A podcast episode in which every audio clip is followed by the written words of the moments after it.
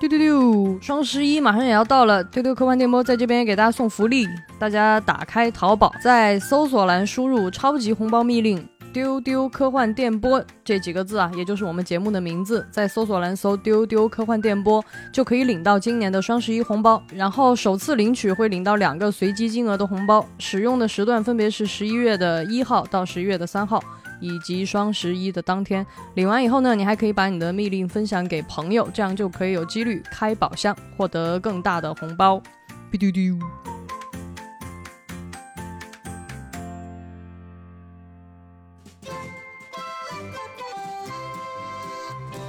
大家好，这里是由未来事务管理局和喜马拉雅联合打造的丢丢科幻电波。今天是趣闻接收站，那我是今天的主持人，未来事务管理局的局长季少廷，是我主持人，大家就知道千一鹤没有来了。今天呃，跟我一起的两位呢，就是呃，特工邓韵，嗨，所以那，另外一位跟我们一起来聊天呢，就是大家都特别喜爱的小浪花李不琛。丢丢丢丢丢，耶！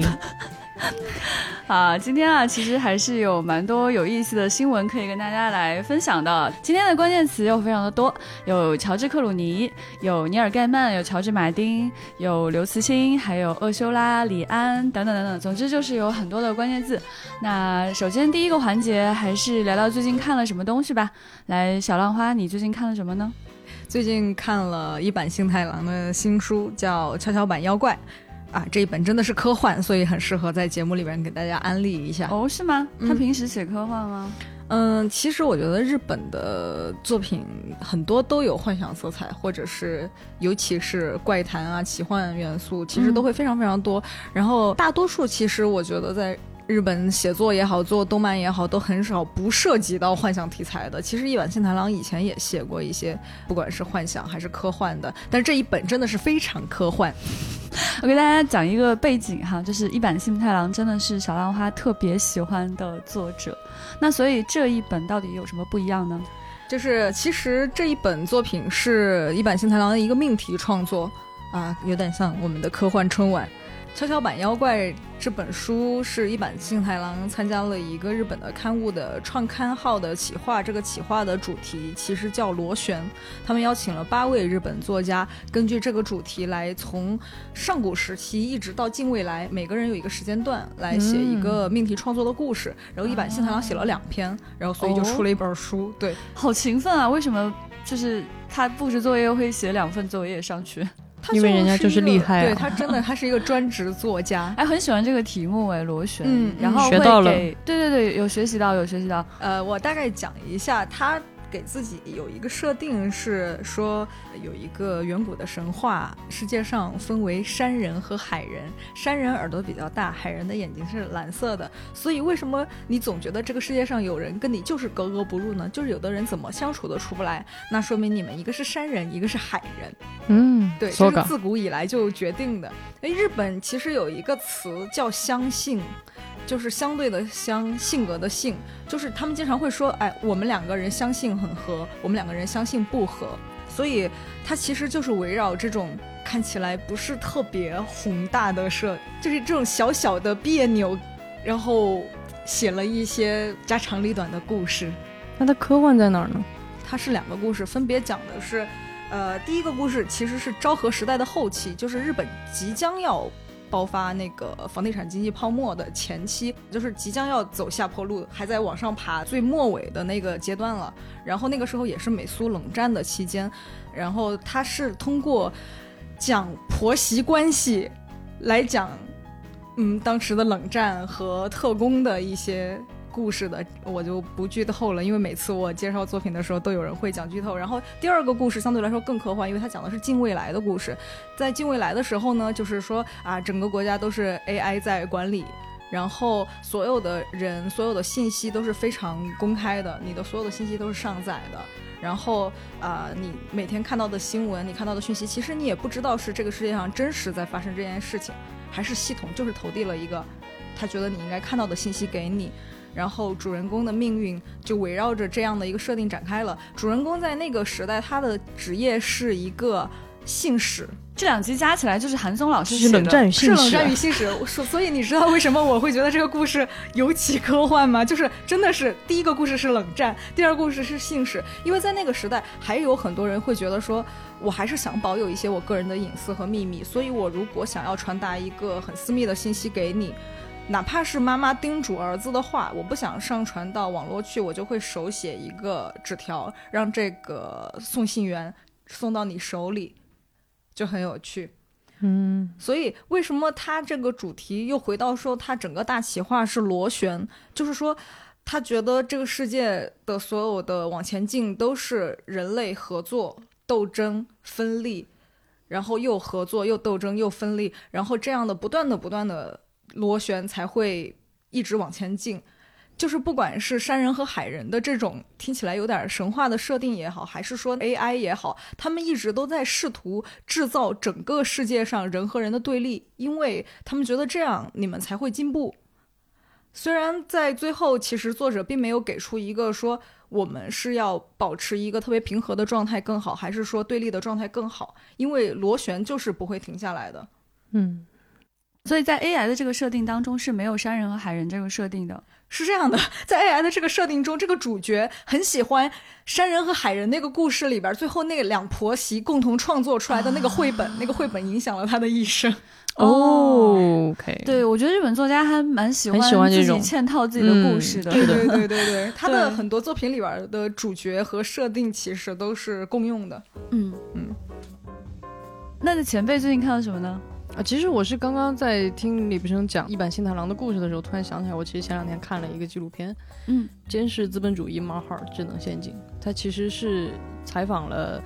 呃包括硅谷的很多技术的大牛吧，但是他们都纷纷的现在转向了一个巨大的担忧，把他们都联合到了一起。他们的这个担忧就是觉得社交网络好像在一步一步的让这个世界变得更加的分化，让人和人变得更加的极端。其实他们是在讲这样一个故事，然后他的这个纪录片是奈飞出的，然后他在这个整个纪录片当中串了一个科幻的小故事吧，也不能说科幻吧，就是其实还挺现实的，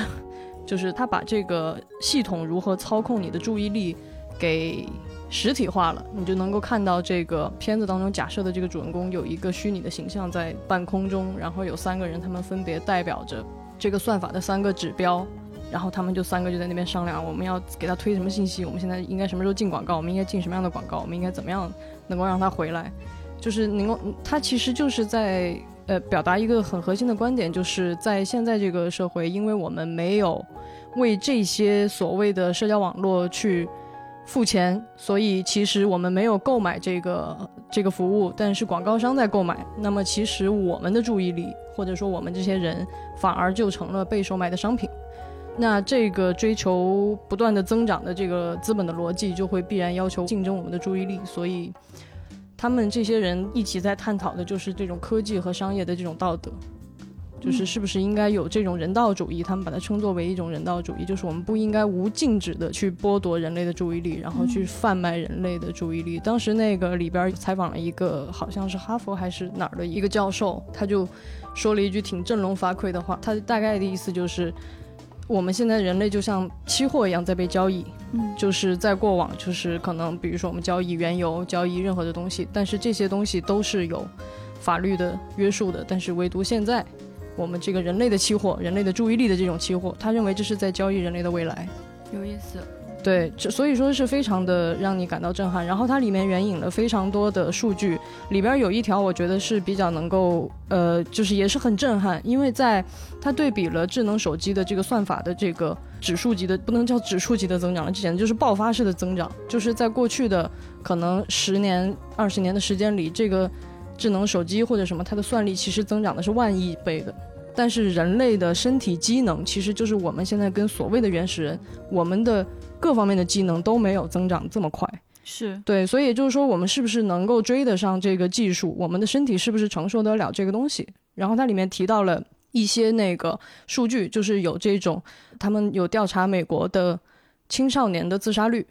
比如说初中生、高中生的这个自杀率的一个相关的情况，他们会发现，在一个时间点之后，在疯狂的上涨，可能是翻倍甚至是三倍的这个，就是有自杀行为，不一定就是说一定是去世，就有自杀行为的青少年，然后。这两个曲线的发端的开始增长的爆发点，都是在零九一零年前后，也就是社交网络开始疯狂增增长的时候。它里面就是我说它里面有一个小故事嘛，有一个小女孩，然后她这个情节设置的也非常真实啊，就是她打开她的社交网络，然后看到自己啊，可能前一天发的一张自拍只有两个赞，很不开心，哎，删掉，删掉以后重新拍了一张，各种滤镜，叭叭叭叭叭，然后大家就纷纷的，哎，好看，gorgeous，amazing。然后这有一个人就突然跑出来说：“哇，你那个滤镜是不是能把耳朵放大？”然后他突然意识到自己的大招风耳，他突然就很自卑，就对这个自己的耳朵就突然就特别特别的介意。然后呢，就发现现在就是有很多的这种。所谓的微整或者什么，其实这些人的目的都是希望自己整的更像滤镜里面呈现出来的那个自己。他们已经没有办法接受生活当中我的这一副的面孔了。呃，然后里边被采访的这个主角就说了一句话，就说其实人类在我们过往的就是前社交网络时代，人类其实建立的关系是相对简单的，就是我们日常只需要维护少数人的这样一个圈子就好了。对对，然后这个时候我只需要去判断跟我最相关的这些人的态度就好了。但是有了社交网络以后，我可能会。每五秒钟就要在意二十万人对我的看法，就是这样的一种压力，其实是可能是我们一时间是承受不了的。尤其是对于正在成长当中的青少年，他会面对非常多的，他会把这种在意会放大，对他会放得非常大。然后，也数据也显示，青少年就会变得，比如说更脆弱，然后更焦虑，就对很多的这样的言行都感到更焦虑。因为其实我们自己也有感觉，就是你去。随便打个字，其实这个行为我做的时候我是没有思考过的，对吧？就是打字对我来说是成本极低的一件事情。对。但是当别人接收到了你对他的评价，不管是正面还是负面的时候，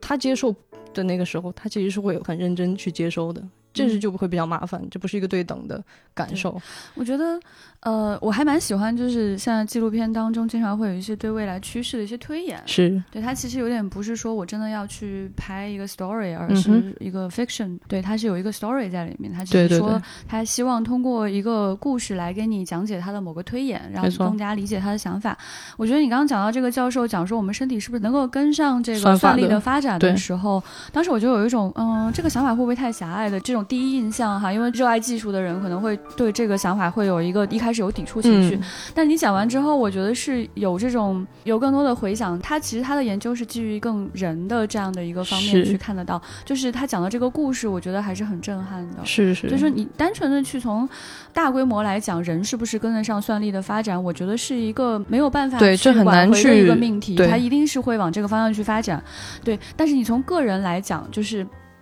到底他的这个观念体现在日常生活当中的哪些方方面面？我们是不是跟得上？这就很有意思了。是的，对我之前也有在想过一个类似的问题，就是我在想说，就是我其实不是很喜欢看弹幕的。对，我会比较喜欢就是看这个视频或者电影本身。我我其实挺难适应看到大量的弹幕的，但是。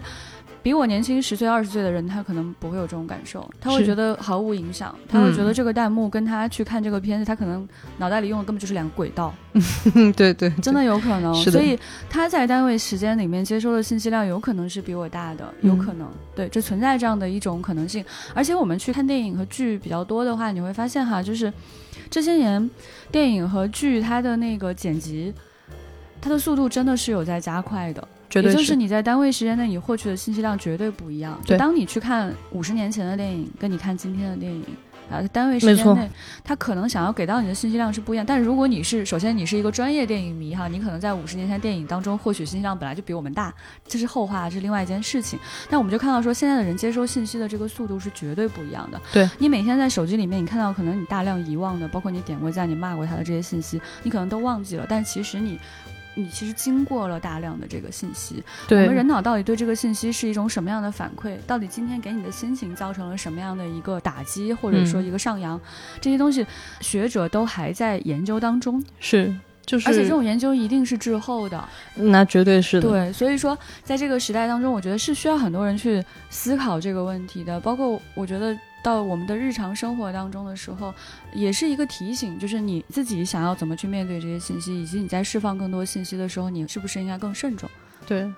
它里边其实，在后面还在强调一件事情，就是现在的这种所谓的智能的算法，其实是让我们变得越来越狭窄。这个在很多年前的传播学里面就是有这个理论的，也就是这个所谓的，我觉得探讨还是比较多的。对对对，探讨比较多。但他现在就是把这个背后的算法的逻辑全部都给你剖析的很多，然后。嗯，他也给到了很多的这种数据的比较，然后其实从美国的角度来看，就是呃所谓的共和党和民主党的这些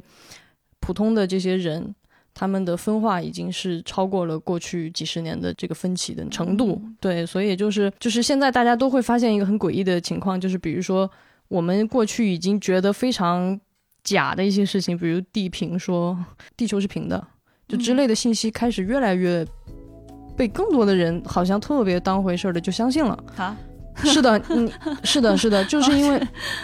就是因为这个算法它背后有一种相似的逻辑，就是比如说你看过一个。呃，类似的，他会不断的给你推重复的东西，所以你的所有的信息接收都是被这个包裹了，你就会觉得，哦，就会强化。哦，我我觉得对，我觉得挺有意思。他举这个例子，你说地球是平的，你会觉得啊，ridiculous，怎么可能，对不对？对。但是他其实只是给你举了一个极端化的例子，没错。也就是在你日常生活当中，你第一次接受到某一个信息，然后。就众口铄金啊！他第二次、第三次，总有不同的人给你重复同一个信息的时候，你就特别 buy in 这个信息。但这个其实你已经不知道自己有多么相信、多么接受这个信息了。有的时候，这种算法对人的影响其实就是潜移默化的，就是他们也在里面探讨这个问题，就是因为它不是一种你意识得到的，它其实很多时候会作用在你的潜意识里面。因为，因为我我自己本身对这些信息本来就是有一点警觉的，所以我在看这个片子的时候，看完以后立马就发给了我的妈妈，就是我就觉得，哎，就是很想把它分享出去。就是我觉得不是说我们要对这个世界的技术唱衰，而是我觉得就从我们每一个人可以了解这些背后的原理和逻辑的时候，你可以在你的日常生活里给自己更多的空间和给自己更多的一些这个。自由度吧，就是不要太去，对对对，不要太去有选择的去进行。说是，当你知道这些东西到底对你产生什么样的影响的时候，你就可以做出自己的选择了。是的，所以这个片子叫什么？监视资本主义：冒号智能陷阱。哦，还蛮想看的，谢谢有被安利到。嗯，可以可以看一下，因为我我是一个会疯狂摄入社交网络信息的人。就是属于那种我在刷牙的那一分钟，我的手机都要放在我的前面。我的天啊，小浪花，你真不愧是个赛博小浪花，我就不行，我我会我完全不行。就是我我其实并不喜欢使用社交网络。对对，我因为这种感觉是我我自己已经有点意识到这个感觉有点让我难受了，嗯，但是忍不住。可是你冲浪啊。对，就是我很想知道此时此刻还有什么我没有看过的信息。嗯，哎，你有试过断网吗，小浪花？就是你可能比如一天或者就是比较长的时间当中，然后你完全不看手机，你你 OK 吗？是这样，就比如说如果有。举办活动的时候，或者是我去逛公园，可能我会有好几个小时，或者是半天，我没有办法看手机。对对，丰富多彩的时候可以对对对，现充的时候可以不用把手机掏出来。但是手机对我来说已经就挺依赖的了，就是就算我不看，如果我没有摸到它在我兜里，我是没有安全感的。嗯，对对对。啊，这个安全感我倒是认同了。我觉得现在大部分人都是这个状态哈。是是，就你你你身上摸不到手机，你不会。有点儿，就像没有带钥匙一样。我我 OK，啊，那你你确实更对对，因为我其实我抵抗这种感觉蛮长时间了。是，嗯，对，因为我我其实并不喜欢社交网络。我一开始网上冲浪的时候，那个时候我觉得在现实生活中获取信息量有限，我其实在网上愿意去主动获取信息。是是是。但直到我发现这个信息量把我淹没了之后。我有段时间就发现，我确实不需要这些信息，我很少需要这些内容，更何况我以前是个新闻工作者，嗯，我甚至都感觉到我并不需要这么多的信息，所以我很有意识的在。控制自己就是在社交网络上的这个时间，嗯，但我觉得确实转移注意力是一个很好的方法。比如你看电影、看剧或者看书，对，或者你在跟朋友交谈，或者你认真的吃一顿饭，这个时候，对，认真的刷你的牙，小浪花，在这个时候，其实你是可以控制自己在社交网络上的这个时间的，就是。而且我真的跟大家就是有个小建议，就是当你好好想想，你断网两个小时之后，你觉得自己失去了什么吗？你可能真的没有。对，其实昨天昨天晚上我们在办公室聊天的时候，还有那种感觉，就是我们那个兔子桥吧，然后他不是在线上讲课，他这几个小时当中他在认真的讲课，然后下课了之后他就去看群，他就挨个把我们群里的笑话就重新笑了一遍。他说 他是我说他是一个沉睡多年的 AI 僵尸，然后突然醒了之后，然后把人类过往几百万年刷的那个朋友圈啊、什么微博、微信全部看了一遍，突然觉得哎，过去这些时间人类过得还挺有意思可是你为什么要笑他呢？因为你每天也是这样啊。啊。对我就是那个就局就是局长就是那种每天在我们的群里面，他就有的时候局长突然上线了，然后你就会看到他开始各种引引用上面的上面的，然后哈哈哈然后引用哈哈哈哈哈，引用哈 哈哈哈哈哈，就你就觉得局长是一个嗯，哈哈怪。对，对我有段时间就大家就会笑我是那个什么浏览器，就觉得我好像笑的是几百万前、哎几百万年前的一个笑话。后来我发现我连七百万年前的笑话都不笑了，真的是，我觉得真的不是特别需要。我觉得看书看电影真的更快乐，跟你们在一起聊天更快乐。嗯，啊对，因为最近就到万圣节嘛，然后我就想看一个恐怖片，但其实呢，我又不是想看真的恐怖片，我想来想去呢，觉得过去就是让我觉得真的有恐惧感，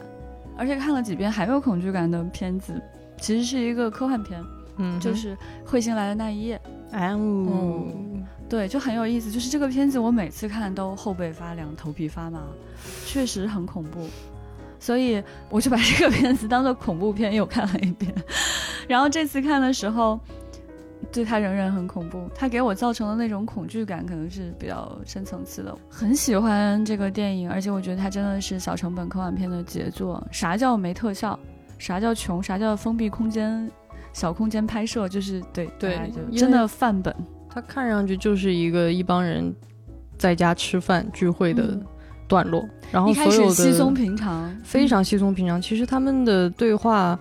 是你一开始会完全在意不了的，因为你觉得他们实在讲的太水了，就好像是一些很你你觉得就是闲聊，对闲聊。闲聊但是当嗯你在后面一点一点的发现诡异的地方的时候，你才会回忆起来，哎，不对，他们从一开始就好像不太对了。一开始就不对了，是，所以这个电影是呃在剧作上非常厉害的，就是很多时候，就是因为这个片子，包括那个男人来自地球，然后还有关于时间旅行的热门话题，就是很多这样类似的片子，大家喜欢把它们放到一起来说，因为觉得是一种用极低成本来拍科幻，但是又拍的非常硬核的一种范本。嗯，然后其实很多人就说，哎，那我们就也拍这样的片子，但其实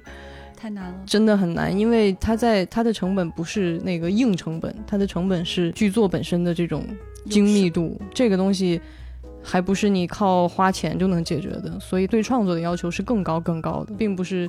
那么容易去复刻的。我也很喜欢这个电影，然后我觉得他做的是，嗯，就是还是挺准确的，而且他故意制造了一些你可以自己去解读的点，比如说这个片子的那个拍摄手法，就是很多人一开始会不太舒服，就是因为他频繁的在黑场。对，那咣就突然就黑了，然后哎就又又开始聊，咣又黑了，然后又开始聊。但是后来我是也是看了两遍以后，我突然就在想，呃，可能导演是故意的，可能每一次黑场就已经是换了一个平行宇宙了。但是这个不是一个有证据支持的结论，它只是某一种解读。所以我觉得这个他们在处理这个电影的时候，其实留下了很多这样的。你可以存疑，你也可以非常确凿的说它就是这样的空间，所以让这个片子变得更可以去反复的玩味和被讨论。我觉得这是很有意思的。是就是。嗯，当你一直以为自己的目光在某个人身上的时候，然后其实你看完这个电影，甚至看了两遍、三遍之后，你突然很疑惑，不对，我的目光一直跟着的，我一直在共情的这个女主，很可能好像早就不是那个人了。可能是换了好几遍了。而且我可能是看到第二遍才在意识到说，到底那个就是嗯，分裂发生在什么时间节点？嗯，嗯，然后嗯，看了几遍之后，终于明白了，就是一开始就不一样了，是。从一开始就不是那个宇宙，一开始就错了。所以你们会害怕，比如说平行宇宙的自己，可能本来没有那么害怕，主要是这个片子让人特别后怕。对，就是其实平行宇宙这个话题在科幻当中也比较常见啊，是的，各种很多电影其实都有呈现过，包括在这个电影当中他自己 Q 到的另外一个电影 《Sliding Doors》，那个其实也是一个 好宅啊，他们特别宅哇，你就感觉这个编剧真的是宅到爆炸了，一群人。对，就是其实还是蛮多的，但是并不是说每一个讲到平行宇宙你都会害怕，你会说啊，真的是存在另外一个宇宙，我就会觉得恐惧吗？嗯，我如果知道另外一个宇宙中有有一个类似的自己或者不一样的自己。我我就会害怕吗？我觉得其实不会，但是这个片子它要给你的感觉是那种后怕，嗯，它就是不想让你当下感觉得到它这个地方已经做了手脚，嗯，这就是他想要达成的目标。所以当你一遍一遍去看的时候，你不断的把那个分裂的时间节点往回推推推推推，一直推到了影片刚开始，太有意思了，就是。嗯，我觉得喜欢智力挑战的朋友也也可以去看啊。我觉得里面信息量就是大到说你第一次看真的是没有办法完全捕捉到，第二次还是失败的，烧脑。对不起。说到这里我真的好想笑。而且这个电影我一直在想大家以为说小成本的片子很好拍只要你有一群演员你就有一个封闭空间你说我是平行宇宙你就能拍不不不不不不不。这个片子它的剧作上的精巧程度令人惊讶所以我在想如果有人愿意拍这个内容还不如直接去翻拍它。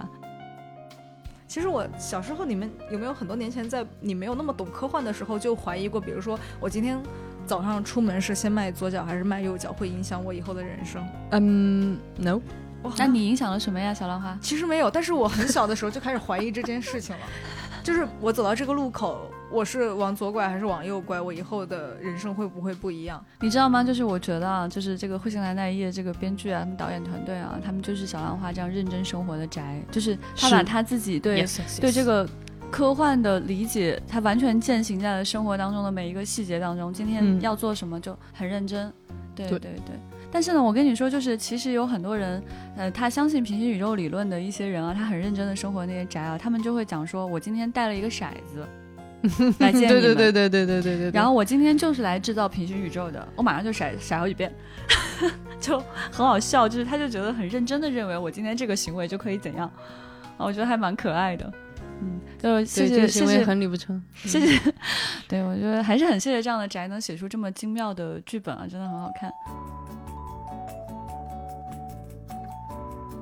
好，我们今天第一条的资讯是来自于乔治克鲁尼的，他是自导自演的科幻片，这个片子的名字叫做《午夜天空》，又名《永夜漂流》。嗯嗯。最近他有发布这个预告片，然后现在给出的时间是圣诞会有上线，对，十二月二十三号在 Netflix。嗯，我我看了这个预告片，很明显是一个成本相对比较低的科幻。嗯，然后乔治克鲁尼，哎呀，难以想象他已经五十九岁了，然后他在片中就是留着。特别大的胡子，然后很沧桑的样子。然后这个大概的故事其实是说，地球已经完全的被毒气笼罩了。然后他就很想要警告这个外边的宇航员不要返航，就是说他试图阻止宇航员返航，但事情似乎没这么简单。我就希望别太阴谋论，我没有别的想法，因为他的那个呃画面啊什么其实挺干净的。就是那个情绪，反正就是有点那种小哀伤，然后有点小，嗯，就那种感觉。所以我觉得他最好不要走向那种很狗血的阴谋论，我觉得就好。就是，嗯，他是有一个原著小说的，叫做《早安午夜》，嗯，没看过，嗯，蛮好奇的，也蛮想看看这个原著小说。好，我们第二条消息呢是来自于尼尔盖曼。尼尔盖曼的《睡魔》的真人版开拍了。就之前我们在书人接收站里面有说到过，他的广播剧有上线，所以这次是真人版剧集将会在 Netflix 上线。嗯，开拍的时间是十月十五日，不久就会公布卡司，目前还没有讲到具体的其他信息。《睡魔》是八十年代的漫画作品，讲述了梦神孟菲斯的魔幻传说故事。第一季将会有十集，覆盖漫画前奏与夜曲、玩偶之家的内容。嗯。第三条消息呢是，呃一个新的电影，叫《新娘 Bride》，它是一个女性视角的科幻。呃，这个片子呢是斯嘉丽·约翰逊来担任主演和制作人的。这个片子它的剧情简介看上去有那么一丢丢的无聊，他是这么说的，就是凡是人造人的主题，女主角以理想妻子的标准被创造出来，作为男主人的所有物而存在，但是他又有自我意识，所以呢他就觉醒了，然后逃离囚禁地的他就发现所有的人诶都把他当成怪物，所以他就一边的逃离，一边在这个奔波当中发现了自己的真实身份和自我价值。最终掌握了重塑自己的力量。就是我看这个的时候，我脑子里其实出现的是斯嘉丽·约翰逊的另外两部电影，我觉得有一种 crossover 的感觉，就是《逃离克隆岛》和《Her》。OK，就是是一个 remix。对，就是而且它也是个婚姻故事，是吧 对对对对对，就很逗。？OK，嗯，第四条消息是一个科幻喜剧哈，其实还蛮想看科幻喜剧的，因为科幻这个题材喜剧确实没有那么多，想拍好其实还蛮难的。那 Netflix 有一个新剧叫《不要抬头 Don't Look Up》，它讲述的是两个天文学家发现一颗小行星即将摧毁地球，还有六个月的时间，他们要警告全人类。这是一部黑色讽刺喜剧。这个剧其实没有更多的信息，但是它最瞩目的一个信息就是它所谓的这个神仙卡斯阵容啊，这里边都有谁呢？这里边有大表姐詹妮弗呃劳伦斯，然后有迪卡普里奥小李子，然后有我特别爱的梅里尔斯特里普，然后竟然还有凯特布兰切特，然后有大家都很爱的甜茶。有，哎，这个就是 A 妹啦，对对对，大家都很喜欢的这些人，所以这个阵容就是嗯，令人昏厥。呃，对对，有点吓人，然后以至于我们公司对外国人民最不熟悉，也永远记不住哪个演员叫什么名字的李不称，竟然都觉得哇，这个阵容我都我都认认识，哇哦，就是他，就是这个卡斯强的有点像我们昨天在聊这个资讯的时候说，他就像一个写在那种骗 骗融资方案里边儿 PPT 里边的对阵容一样。就一般是你邀，然后会这么写，最后其实都没有这么多括，你邀暂定，然后最后发现哎都来了，对，很有意思。而且过于华丽我很想知道他这个黑色幽默讽刺到底在讽刺什么？是讽刺那种每隔三个月互联网上就会有那种群起就蜂拥而起的那种啊，有又一个什么陨石要撞地球了这种事情吗？我猜测，我们我我瞎猜啊，不负任何责任啊，就是他可能要讽刺那种，就是可能大家不觉得这是个事儿，就是你公布说哇还有六个月小行星就要摧毁地球了，然后可能有的人会说啊就阴谋论啊，然后大家就、可能可能是这种感觉吧，不知道啊不知道。Anyway，就是 Anyway，对，就是不管它好不好看，就是不管这个剧本是不是真的很喜剧，是不是真的好看，然后到底是不是非常的科幻，我觉得都不是探讨的焦点了。其实去看这些人的演出就已经非常的精彩了，对我比较想看光是这样的 PPT 切特都令人昏厥了，对吧？好。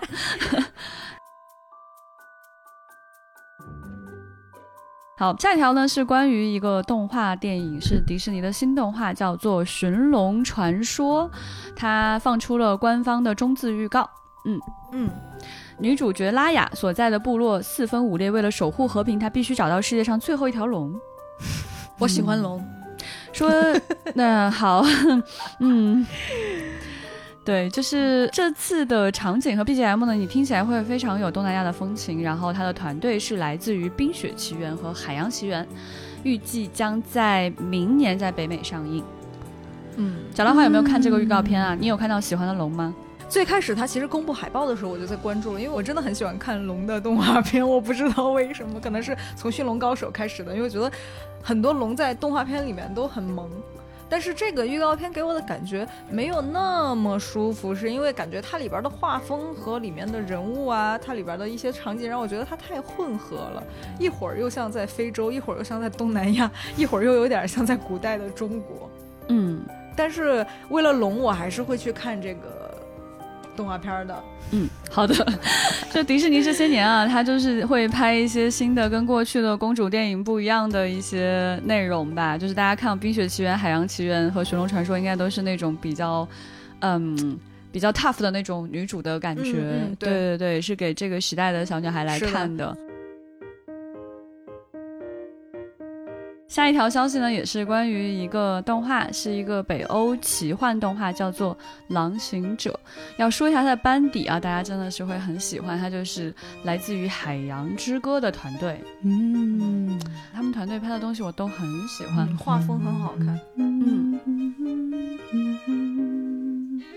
自带对的 BGM，强行推荐给大家啊！《海洋之歌》大家一定要去看，还可以看他们之前的这个《凯尔金的秘密》，以及他们团队还有拍那个《养家之人》都非常非常非常过硬。而大家在当中应该会看到跟好莱坞不太一样的讲述方式、跟价值观、跟画风，所有的一切，对一切对所有的一切都值得推荐。然后这个故事讲的是什么呢？就是女主是一个猎人学徒，她在捕狼的过程当中，发现自己竟然是狼行者。她白天是人，晚上会变成狼。她在森林当中遇到了另外一个有同样经历的女孩，和她成为好友。真的就是啊，anyway 啦，就是他这个画风真的太美了。他们整个他们团队做的动画，基本上就是你每一帧拿下来就是唯美到不行。嗯，对昨天我还被小同事安利了，就是在里边唱那个插曲的女歌手。啊，据说也是给《碧血奇缘二》里边唱插曲的那个呜呜呜呜，不是你这样唱的，谢谢。我的啊的，嗯，就是被你一叫就很狼行者，就是就是就是我。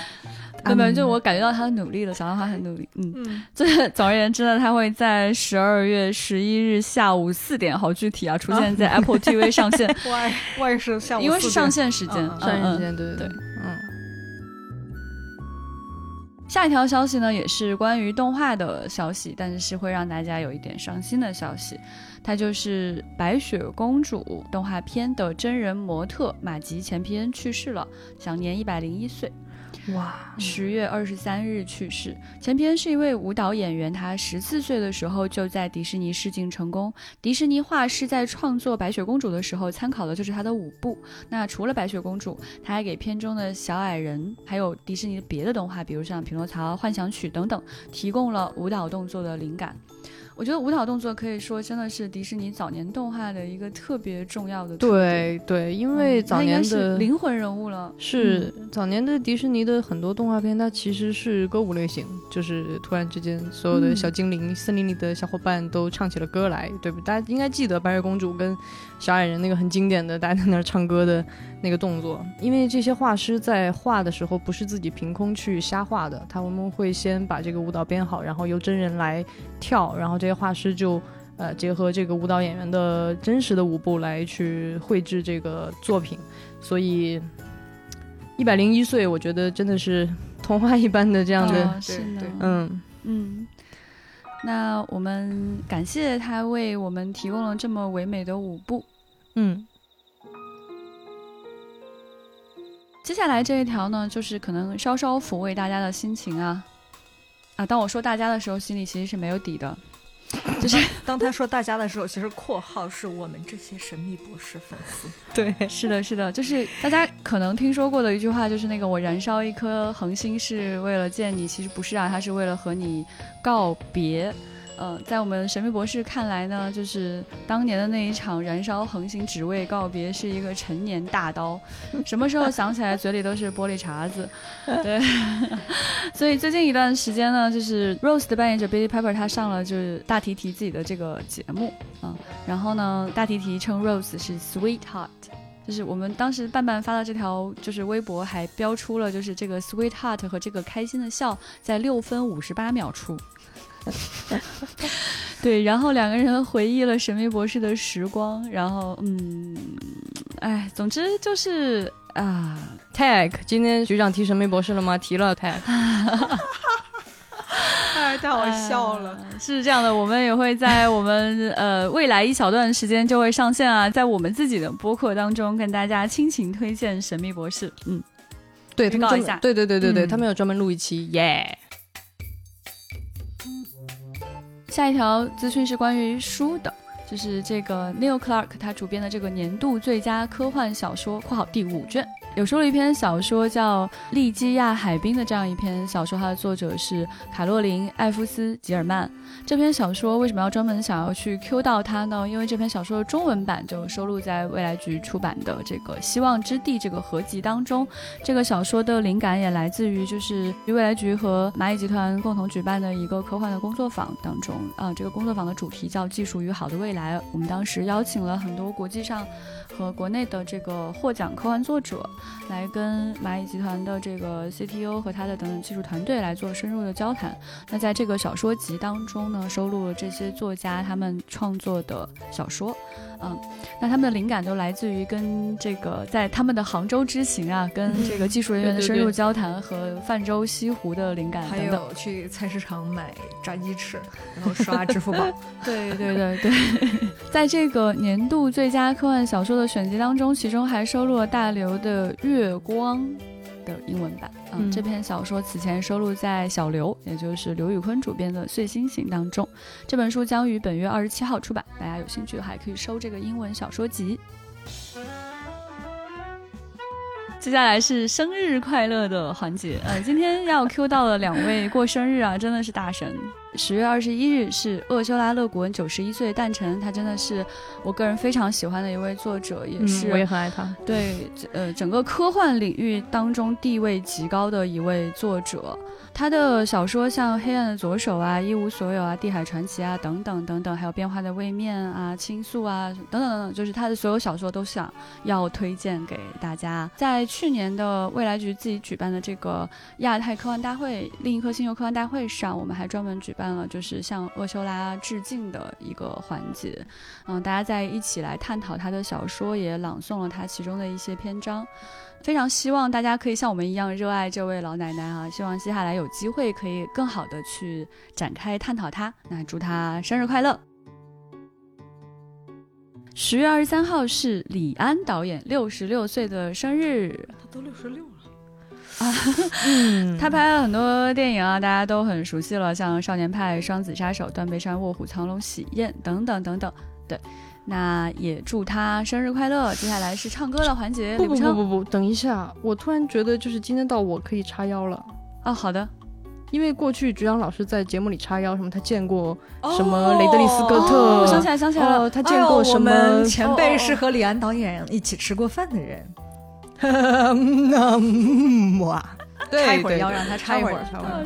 对，突然想起来，对，因为。哎呀，这个李安就就很有意思。那个其实是那次机会，其实是他在《双子杀手》的推广期的时候，因为他就来来中国嘛，然后有这样一个机会，跟一些影评人和媒体人跟李安一起吃了一顿饭。那就总共就两桌吧，就是大家就一直在听他说话，真的是非常非常非常的开心和激动。好吃吗？所以。谁顾得上吃啊？谁在吃啊？就根本没有在吃啊！就只想听李安说话，因为真的很有意思。因为，嗯，李安是就是像我们这种学电影的，就不可能绕过的一个人，甚至你还会经常把他的作品就不得不拿出来拉片，然后学习，然后每个老师都在跟你说他的哪个哪个电影怎么怎么样。但是，他后来去拍呃《双子杀手》的时候，这个片子其实在当时是。有一点点争议的，尤其他在北美刚上映的时候，其实口碑跌的非常的厉害，所以当时我也是抱着这种一个很平静的中立的视角，我想去看看这个片子到底怎么样。然后其实我是觉得他受到的这个质疑，其实有一点点不公。对我要站在这里说，不是因为我跟他见面了哈，对，不是因为这个原因，是我真的觉得，因为《双子杀手》最特别的一个地方在于，它是使用了高帧率拍摄的，它使用了。四 K，然后加上一百二十帧这样的速率在拍这个电影，但是它在美国上映的时候，其实很少人看到的是这个原始的版本，他们看到的都是一个低帧率的版本，所以这个感觉就很糟糕，就很像你去四 K 的彩电，然后看了一个四八零 P 的不清楚的电影。一个视频其实就是这样的感觉。一个不恰当的比喻，可能是不是有点像你你看了别人拍摄的在游乐园玩耍的场景？耶，就是本来是应该是很沉浸在这个过山车这个过程当中的，是的，是的，其实有体感，然后有很强烈的冲击力。但其实你看的是别人倒摄的小视频，然后你就没错，没错，没错，没错。我觉得说的很准确，就是我们一直其实，在以前的节目里，我们也讲过，就是大家嗯，可以，嗯，其实不要去忽视荧幕的一些尺寸给你带来的一些，其实是很直观的生理感受。你可能在，比如说你觉得，哎，我觉得剧情上没有什么影响啊，我还是能看啊。但是不一样，当你面对一个大的荧幕，它的清晰度不一样的时候，你的身体其实比你更先的能感受到这个东西。那其实李安在那次吃饭的时候，我觉得他的状态也很让我有一点觉得不忍，就是因为其实他的这个电影，其实我觉得说白了是一个在很想跳出好莱坞的传统商业叙事的一个尝试，嗯但是。他的这个尝试需要大量的资金和技术的支持，他其实在技术上的突破非常大，但是我觉得很多人忽视了这一点，因为大家觉得他是李安。如果他是詹姆斯卡梅隆，大家可能会为他欢呼，觉得他又在技术上突破了一步。但是他是李安的时候，大家突然就觉得，你为什么要干这个？嗯你为什么不去拍文艺片？嗯我觉得这个其实是不太公平。然后当他需要这样庞大的技术支持的时候，他不得不需要大笔的资金。那只有好莱坞可以给到他这样的技术环境和资金。那么问题就来了，他就不得不在这个传统的好莱坞的资资本的诉求跟他自己个人的这种想要冲破的这个表达里面去挣扎。所以这个电影当然，我就就是不用避讳，它肯定是有一些别扭的地方的。比如说它的剧情，你肯定会觉得，哎，好像还是有点太俗了，太无聊了。但是其实它的用意真的不在那儿。就是李安那天说了一句话，我觉得非常的打动我，就是他说他自从，因为大家知道他在拍《少年派》的时候，就是很早的在用真实的 3D 摄影机在拍摄，然后他就说他其实习惯了那个 3D 的看 3D，然后看这种高清的画面，他说那个就像是你去看到了一幅更美的景象，去了一个更美的世界，我回不来了。嗯，他是这样形容这种感受的，所以嗯。我觉得这个这个是对这个就是人的审美经验是审美知觉这种审美的感知，其实就是它很难往回倒，就是你一旦见证过了一些你觉得更美的东西，你就是很难再回到某一种那种更卡顿的、更那样的感觉里，因为其实就像小浪花那天说，就是你用了四 G 没法再用三 G 的感受吧？对对对对对，其实就是这样的，就是因为有很多时候我们对一些所谓的美学的执念，其实它不来自于那个东西是不是真的好，而是我们习惯了。对比如说电影的每秒二十四格这个东西，它不是因为这么拍是最好看的，只是因为当年在使用胶片的时候，这是最经济的。对，因为一秒二十四格是一个人眼识别不出卡顿，但是呢，一个最低档，嗯所以呢，那资本当然会觉得说，我为什么要去翻一倍的胶片的这个数量来增加这个方面的成本？所以当时李安就自己打了一个比方，我觉得也非常的幽默和有意思。他就在讲，他说，你知道为什么火箭只有这么大吗？然后大家就看他，他说，因为这个宽度是两个马屁股的宽度，那是为什么呢？因为这个是火车轨道的宽度。嗯，那为什么呢？就是因为当年的这个只能够造这么大的火车，就是就是两个马的屁股。但是你一切的运输你都要符合这个尺寸，以至于你觉得一个这么先进的东西，好，这是一个火箭，但它竟然符合的是很原始的一个技术的限制。其实这就是当下的电影可能会面对的问题，但是很多人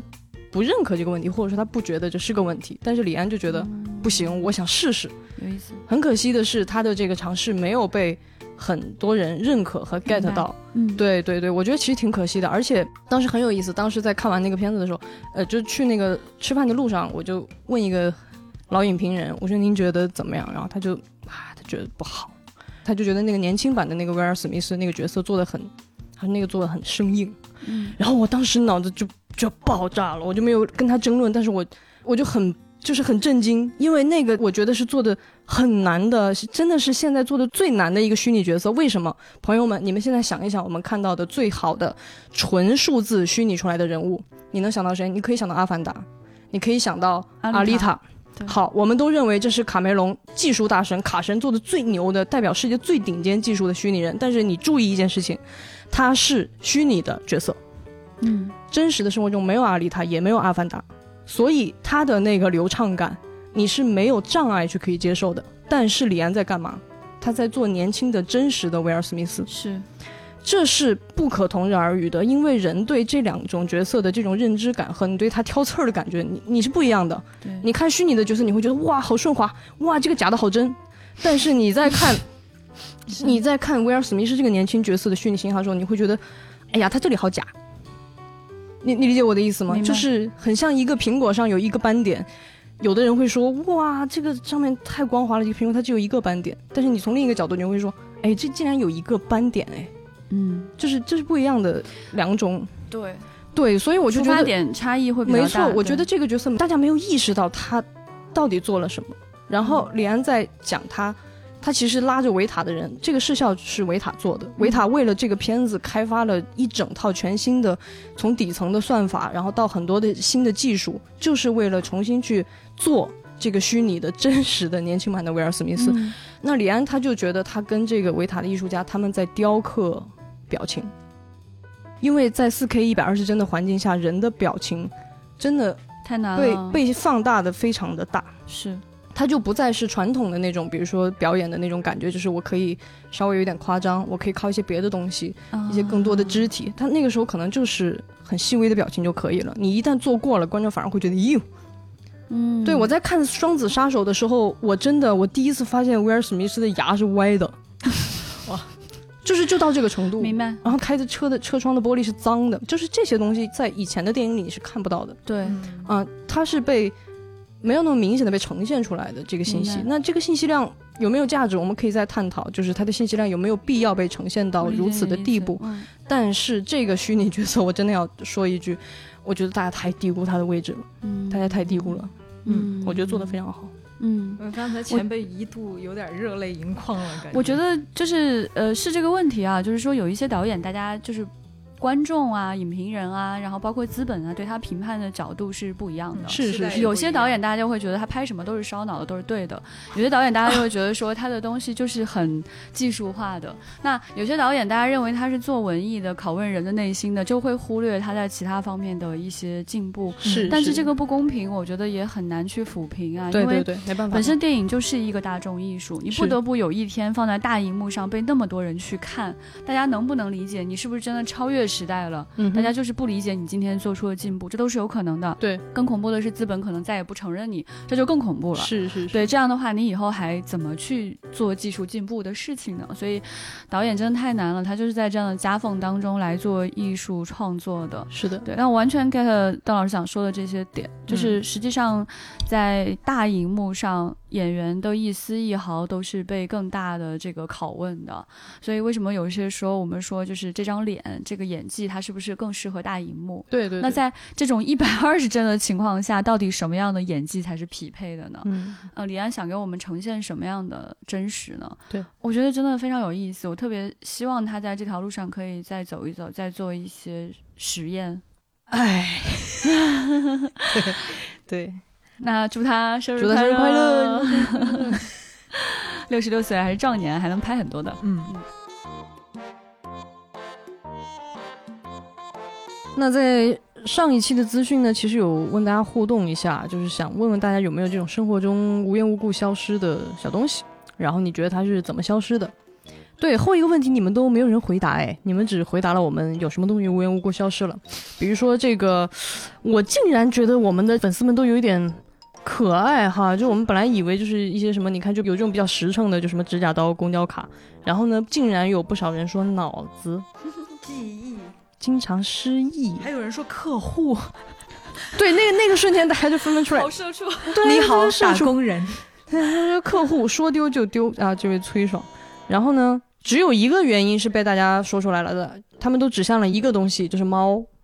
嗯，很多人都说他的东西是猫拿走的。，对，比如说什么皮筋儿被猫叼了，什么耳塞被猫叼了，然后，嗯，对吧？然后这个 Lydia 她说的是做梦梦到的奇怪冒险故事和小说 idea 总是睡醒就没了，嗯，这个很感同身受。嗯、对，对，是这样的。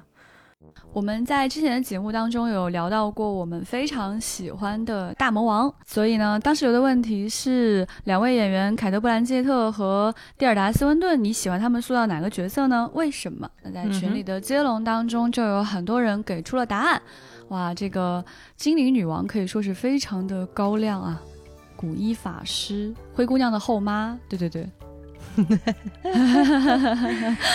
对，本杰明巴顿骑士，对我也很喜欢。然后啊，好好几个人说白女巫，白女巫就是会非常的喜欢。对，就想跟大家联系起来，就是古一法师跟白女巫同一个人哦。嗯，对。然后在这一期的那个微博底下有两位粉丝，可以说跟我们非常有共鸣啊。有一位跟我们说，这个沃尔夫这本奇幻性质的小说能以下滑成这样，也满足了我对书的想象。那些细碎的意识流让奥兰多这个人物有些难以言喻的异域风华。然后蒂尔达的形象充分展示了这种魅力，嗯嗯，可以说形容的非常好了哈。嗯，然后另外一位朋友高质量啊，对对对，另外一位朋友说凯特现在气质太锐利，戏路窄了，最喜欢他的还是《咖啡与香烟》的时候飒爽百变。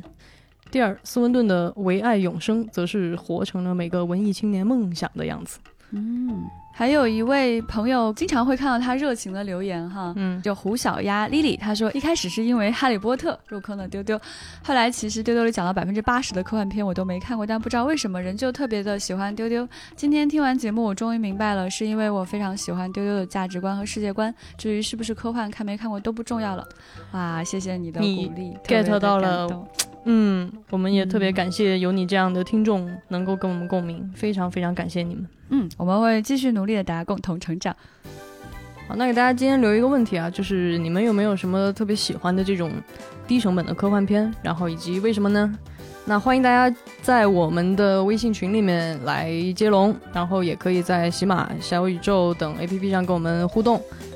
那今天就这样喽，拜拜！谢谢大家，谢谢小浪花和前辈，拜拜！丢丢丢丢丢丢。